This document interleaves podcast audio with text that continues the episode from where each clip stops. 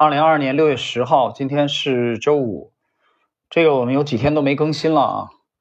嗯，今儿本来也没打算更新，但是现在窗外又是风又是雨，根本出不去啊，散步去不了，那只有在家待着。那我们就更新一期好了。这个今天我们是继续汉克普鲁登的顶级交易三大技巧精华解读。呃，从今天开始，我们进入本书第四章了啊。第四章是这这个。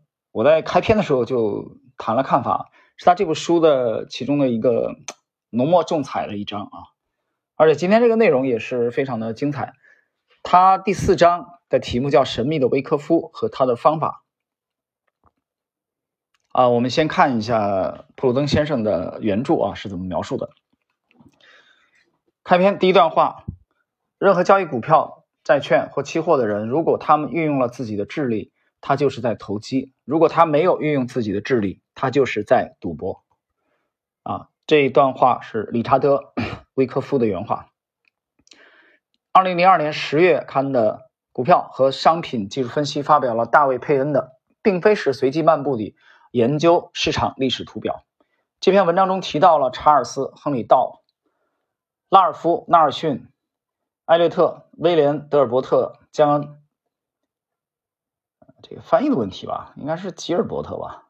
然后，阿瑟·美林和理查德·维科夫。关于维科夫，他写道：维科夫的很多规则实际上是技术分析的标准，比如收集筹码、派发筹码的概念和确定价格波动情况的价格和成交量。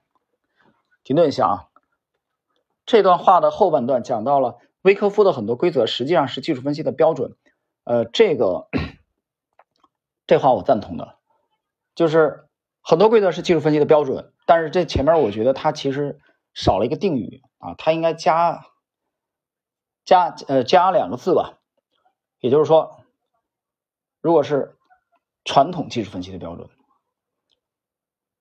这个后边有机会我们再聊啊。接着，理查德·威克夫在二十世纪初成为了华尔街的名人，这个时期是研读报价纸带啊这一派人士、图表派人士和投机者的。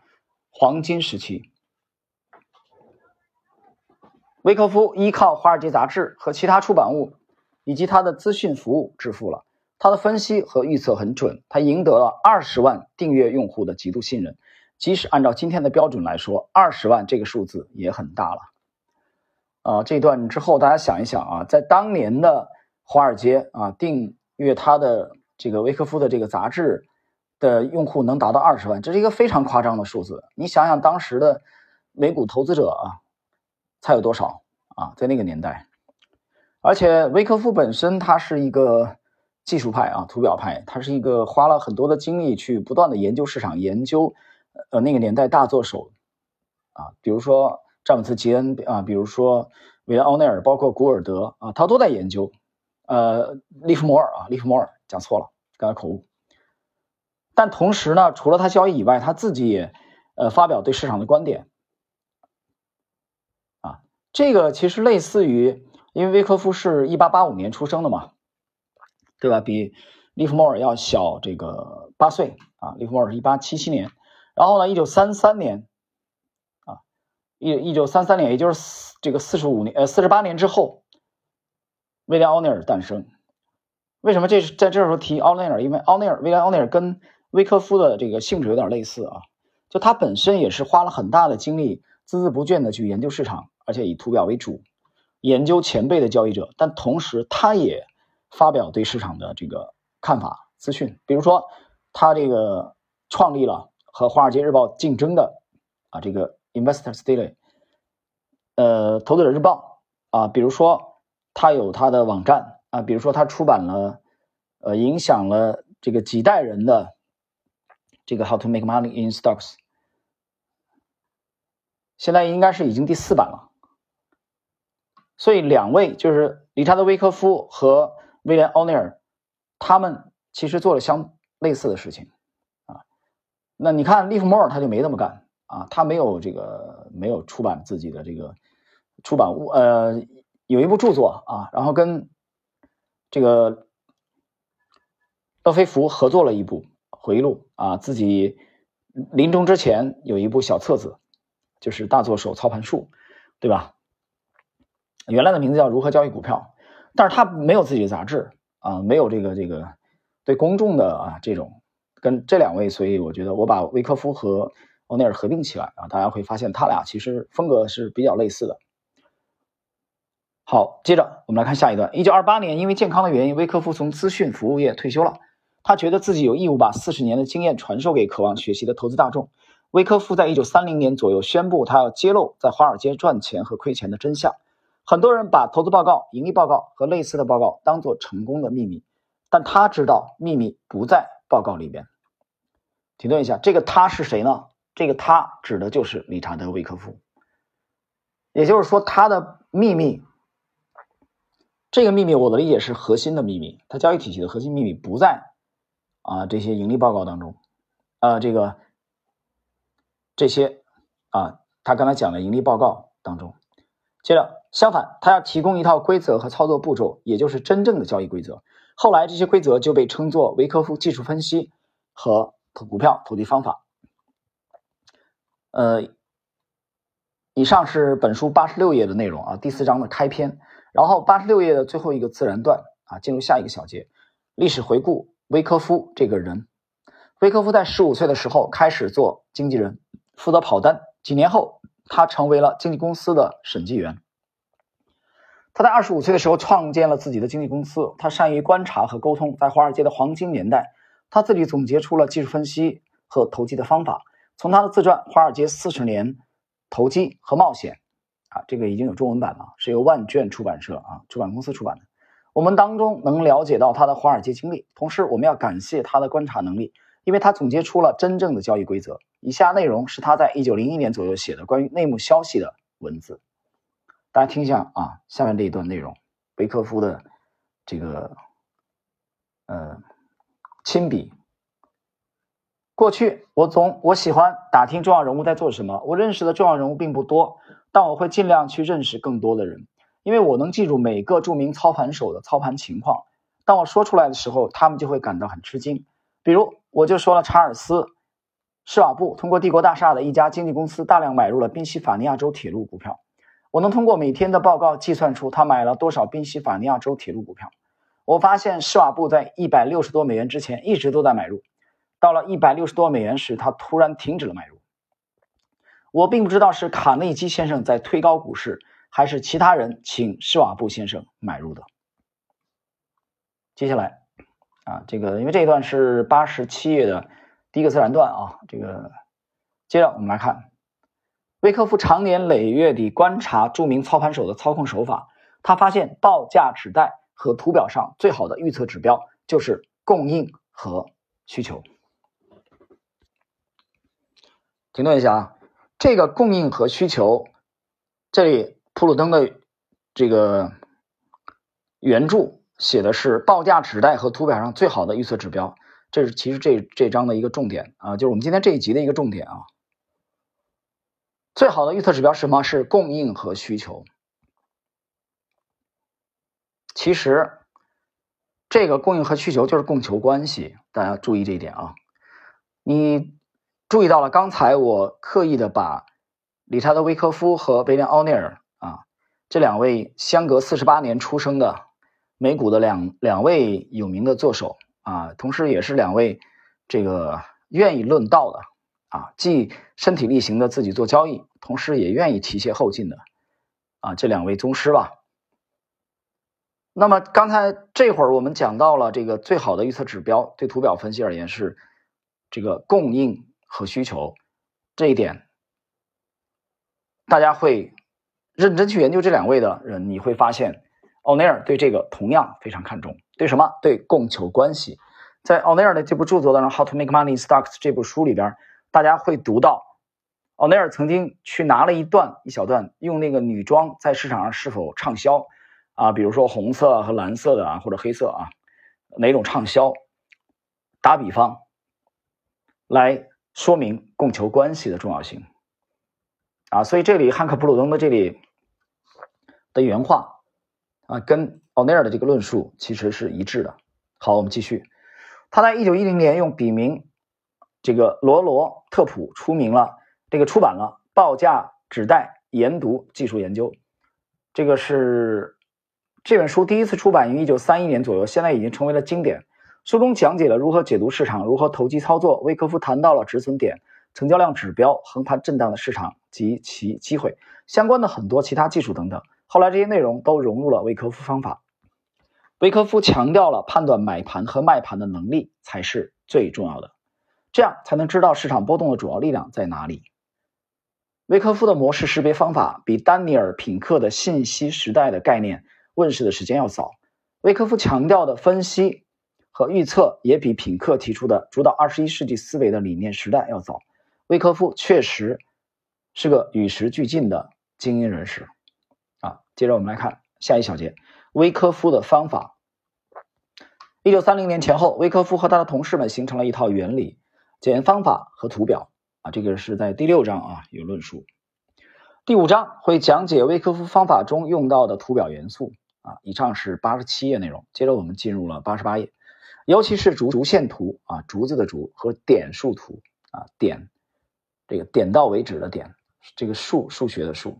威科夫方法就是分五步来分析市场，这个方法是本书第二部分的关键内容。我们在第七章还会深入讲解。以下就是威科夫五步方法的总结。我们看一下哪五步呢？啊，这是今天的重点内容啊。第一步。确认当前价位和市场未来可能的趋势，然后决定如何交易。采用指数、逐线图和点数图做分析。呃，停顿，我们我们先看第一句话啊，确认当前价位和市场未来的趋势，对吧？当前价位和市场未来的趋势，就是你对你对这个市场未来的趋势，你要有一个预判，在你入场做交易之前，对吧？然后确认当前的这个价位，这两者要结合起来。这第一，第二，选择选择和趋势一致的股票。你选择的股票要比市场强。如果你对某只股票没把握，就放弃这只股票。对于个股，要用主线图做分析。停顿一下，我们具体来解释。呃，这个这个第二点很重要啊，选择趋势和趋势一致的股票。什么叫和趋势一致的股票？比如说你做空的话，那么你就要选选择啊，在空头。在空头的这个趋势当中的股票，比如你做多，我们现在 A 股是以做多为主吧，啊，那你就得选择和这个多头的趋势一致的股票，听懂了吗？然后不懂，能不能再具体解释一下？可以，我们看下一句话，你选择的股票要比市场强，很有意思，哎，这句话很有意思，我们展开说两句啊。你选择的股票要比市场强，这是汉克·布鲁登的原话的描述，怎么理解呢？怎么理解？怎么叫比市场强？比哪个市场强？比如说 A 股比沪指强，比沪深三零零强，比上证五零、中证一千啊，还是中证一百，还是比农林牧渔指数它？到底比哪个市场强？他这儿没讲。实操的时候怎么怎怎么去做？这里头就有学问了。那我们今天这个泛泛而谈吧，啊，就我们宏观一点，其实还不能太微观了。那么选择的股票要比市场强，就这一点我告诉你，很多投资者之间都是有分歧的。我举个例子啊，就比如昨天啊，跟一位朋友交流的时候，我们谈到这个问题，对吧？我们就谈到了，比如说在之前这次的四月底，四月底到现在 A 股的反弹，大家都看到了，没错吧？很多的股票啊，相当一批股票反弹的幅度超过百分之二十、百分之三十啊，甚至百分之四十、百分之五十都有，没错吧？参与这些股票的人是其实是很多的，对吧？昨儿跟朋友聊的时候就就涉及到这个问题，对吧？那我我就讲了，就是我的看法，我就说，怎么叫比市场强？怎么叫强？怎么叫弱？就关于这一点的时候，其实你站在不同的角度，你会有不同的认知的结果出来。那有人说，那那这还不强吗？从四月底到现在已经反弹了百分之三十，还不强吗？怎么叫怎么去这个理解这个强？你的你的这个体系不同，你会得出不同的结论，因为你角度不同嘛，对吧？所以这里边牵扯一个什么问题？风格的问题，这牵扯风格的问题了，对吧？你是抄底的还是不抄底的？抄底的话，你这一次你肯定是选超跌的，而我告诉你，这次从四月底到现在的反弹，在第一次第一次波这一波啊，到现在为止涨幅最好的是什么？就是这些超跌的股票。那这个观点是今天才讲的吗？根本不是。去读星球，这个我第一次去写文字出来，最早就是一八年就写了，去看写的很清楚啊。这种行情反弹第一波是哪种股票？就是这种类型的。你说那你怎么不做？我不做，我不做是因为模型看不懂啊，所以我下不下不去手。你可以做啊，对吧？你可以参与嘛。但是你记住，它不可能一万年涨的总是你这种股票。当你这种股票到了一定阶段以后，哎，它就该我哎我的菜出现了。那就是我们这种风格的人该获利的时候了。所以，随着时间的推移啊，行情的重重点啊重心会发生改变。所以，怎么去理解选择股票比市场强啊？这是刚才的解读。第三，股票可能的上涨目标要满足自己的标准，要选择正在被收集或再次被收集的股票。对于个股，要用点数图分析。上涨目标要满足自己的标准，选择正在被收集或再次被收集的股票。这话怎么理解？被谁收集？什么叫收集？这是翻译的问题啊。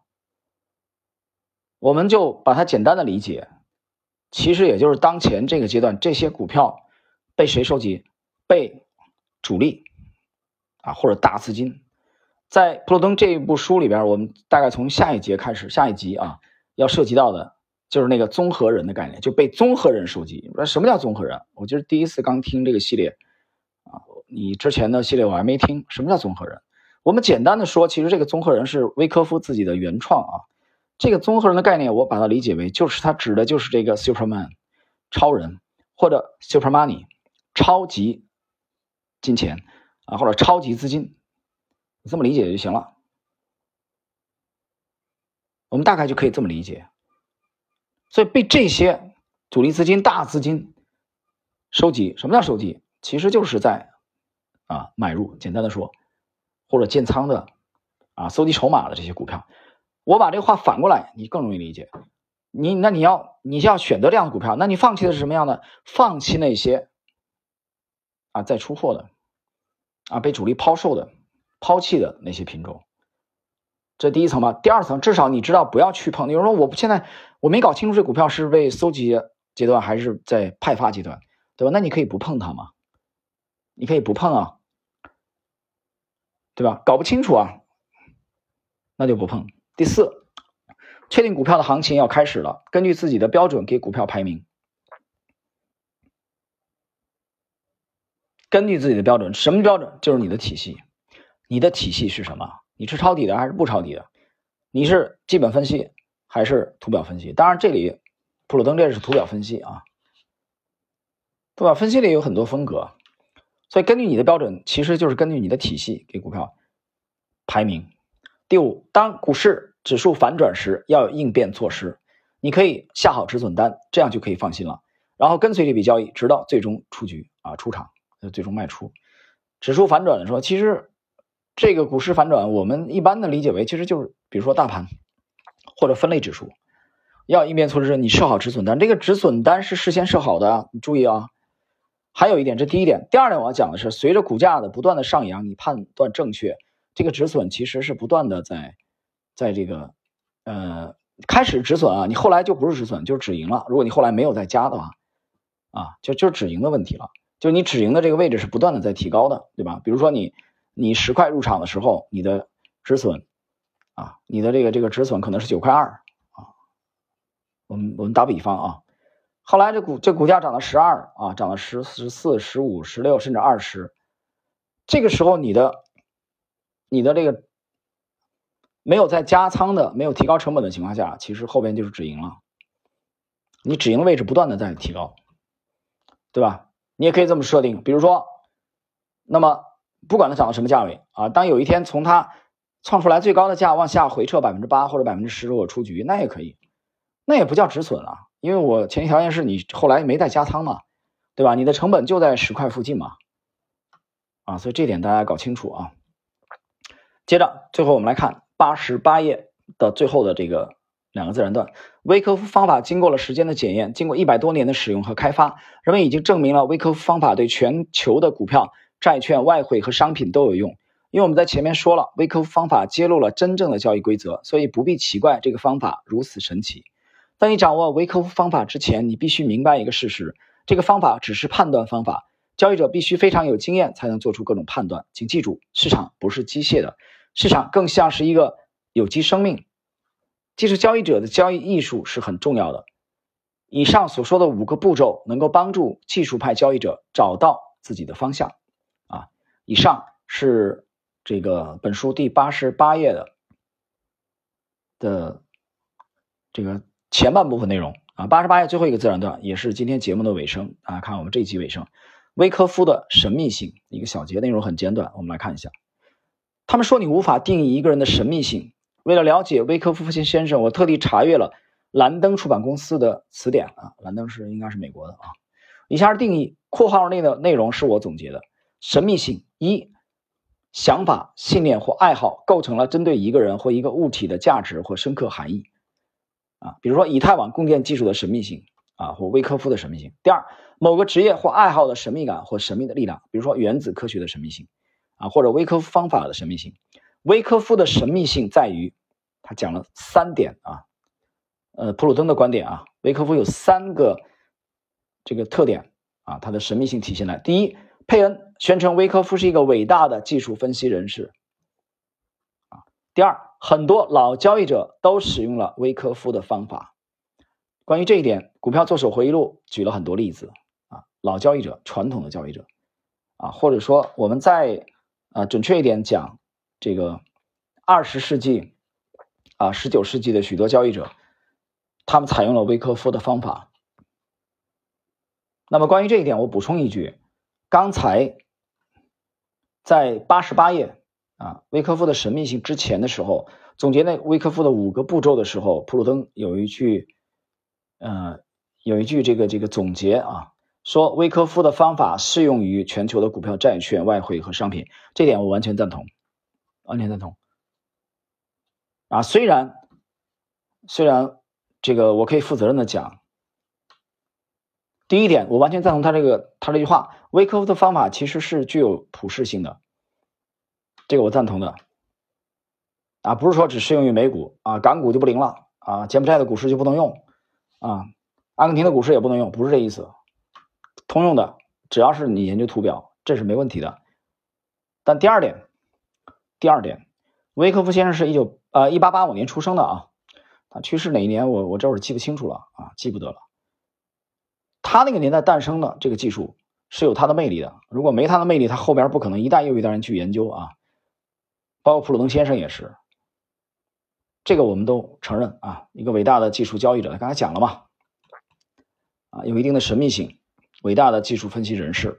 但第二点我要讲的是，很负责任的讲的是，呃，其实他这个体系，呃，我们现在来看啊，这样可能是有点苛求。啊，威科夫先生，因为人家人家是一八八五年诞生的，啊，离现在多少年了？你算，一百一百三四十年过去了。呃，第二点我想讲的是，有更简洁的，有更简洁的，明白了吧？所以也就是基于这个原因，大家会后期听解读的时候，你会注意啊，它的点数图，啊，他刚才谈的这个这个。竹形图和点数图，我这儿基本上就略过了啊。略过的原因很简单，因为有比这更简单的，明白吗？明白不明白？